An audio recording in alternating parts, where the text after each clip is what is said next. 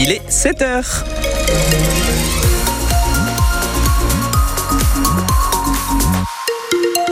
Et les informations avec Anaïs Martin-Covy qui arrive dans quelques secondes. La météo aussi, ah ben, c'est plutôt pas mal. Hein. Je vais avoir des bonnes nouvelles pour vous puisque le ciel sera dégagé. Par contre, retour d'un temps euh, bien chargé et bien comme il faut, chargé en nuage, pardon, chercher le mot nuage, voilà. Euh, ce soir, en attendant que c'est les infos avec Anaïs Martin-Covy. Bonjour Anaïs. Bonjour Kevin, bonjour à tous. Le retour en Ligue 1, c'est possible. Avec cette troisième victoire de rang, les Verts remontent provisoirement à 5 points de la deuxième place, ce qui veut dire monter euh, direct en Ligue 1. Oui, la SS a encore gagné hier face à Annecy 2-1. Et si la SS euh, a été dominée, elle a été réaliste et elle a tenu jusqu'au bon, jusqu'au bout. Une vraie belle dynamique est lancée, Jérémy Marié, et il ne faut surtout pas l'arrêter. Ouais, la belle série, elle continue avec hier la victoire la plus compliquée à aller chercher. Les Verts ont été dominés, pas flamboyants, ils ont souffert. Ces trois nouveaux points, ils ont donc une vraie saveur pour le milieu stéphanois d'Ilan Chambaud. Il y a quelques temps, on aurait, on n'aurait pas gagné ce match. De toute façon, si on veut atteindre nos objectifs, ça passe par, euh, par des victoires à domicile. Il faut que ça redevienne euh, une forteresse ici, qu'on se sente fort, qu'on soit emmené par, euh, par tout le monde et il faudra gagner encore les matchs. Pour la première fois de la saison, les Verts parviennent à enchaîner à domicile deux victoires de rang à Geoffroy Guichard, le signe d'un nouveau cap sans doute en train d'être franchi, que des signaux positifs, une série incroyable que préfère relativiser tout de même l'attaquant Ibrahim Sissoko. Incroyable, je sais pas, parce qu'il y a 4-5 matchs, on nous voyait morts, on, parlait pas trop bien de nous. Là, ça repart. Le but, c'est de, faire une série, comme j'ai dit, et on aura le temps de regarder devant. Ah, la série, quoi qu'on en dise, elle a déjà démarré avec aujourd'hui l'objectif affiché par les joueurs, ils ne s'en cachent pas, d'aller chercher les deux premières places du championnat.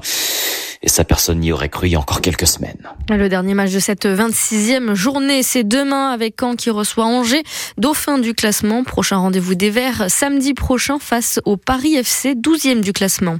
En basket, euh, résultat logique pour la chorale de Rouen qui s'impose 82 à 56 à domicile face au SCBVG lors d'une rencontre amicale. En Pro B, le Saint-Chamond Basket se rendra la semaine prochaine à Fosse-sur-Mer. Idem pour la chorale qui retrouve son championnat de Betclic Elite face à Strasbourg le 2 mars. Et le début du salon de l'agriculture dans un climat chaotique. Les portes ont ouvert avec une heure et demie de retard. Des agriculteurs militants ont pénétré les halls d'exposition pour tenter d'approcher Emmanuel Macron. S'en est suivi des heures avec le service de sécurité et les CRS. Quatre personnes ont été brièvement placées en garde à vue. Crier leur désarroi, c'est d'accord, mais casser et user de la violence, c'est à bannir selon Philippe Chatin, secrétaire général de la FDSEA 43. La FNSEA et les GIA sont organisateurs du salon. On n'a aucun intérêt, nous, de perturber trop le fonctionnement du salon. Euh, malheureusement, je crois que c'est allé un peu loin. Je suis pas sûr qu'on ait donné une belle image de l'agriculture en essayant à tout prix de taper sur les flics ou de bousculer les flics qui étaient présents. Il fallait être présent, il fallait pas laisser le président de la République euh, sans lui dire notre désespoir et l'urgence de la situation. Après, ça peut être fait sans violence. Vous savez, les, tout ce que nous avons fait, nous, tout le réseau FNSEA, hein, euh, les panneaux retournés, toutes les manifs qu'on a fait, on a essayé de ne jamais faire de casse. Notre mouvement à nous, euh, réseau FNSEA-JA, se voulait pacifiste, ne pas dégrader. C'est le seul moyen que l'on ait pour garder la population de notre côté, pour faire comprendre à tout le monde. Si on rentre dans la violence, on a perdu. Et malgré tout ça, le président est quand même resté 13 heures sur place. Les premières médailles du salon de l'agriculture sont tombées.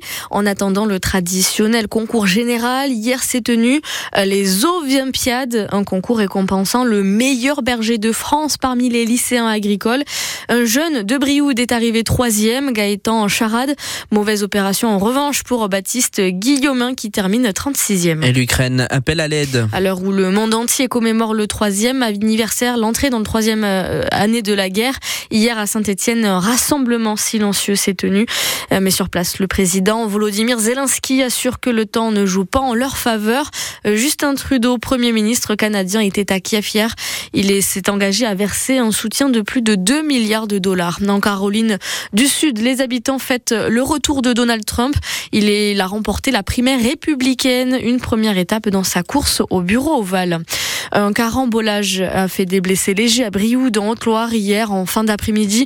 Les pompiers sont intervenus sur la nationale 102 pour désincarcérer une personne. Et pour sauver des lions, l'association Tonga Terre d'accueil a besoin de vous. Oui, l'association est basée à Saint-Martin-la-Plaine dans la Loire. Elle a récupéré un couple de lions sauvés d'un cirque et des cervales chez des particuliers puisqu'il est interdit d'en posséder en France.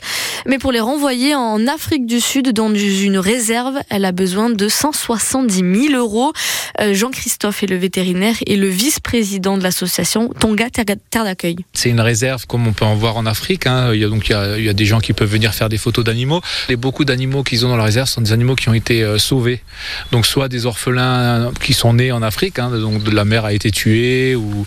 et ils ont également des animaux qui viennent d'Europe, principalement des lions, donc ils sont dans les grands parcs de 4 hectares. Ils sont pas relâchés dans la réserve, donc ils, sont, ils chasseront pas, ils seront nourris, soignés, etc. Donc les 170 000 euros, ça va servir à réaliser tout le projet, fabriquer les caisses de transport pour que les animaux voyagent en sécurité dans suffisamment d'espace, euh, refaire les enclos là-bas pour pouvoir accueillir les animaux, euh, tout ce qui est l'administratif, il faut beaucoup de papier.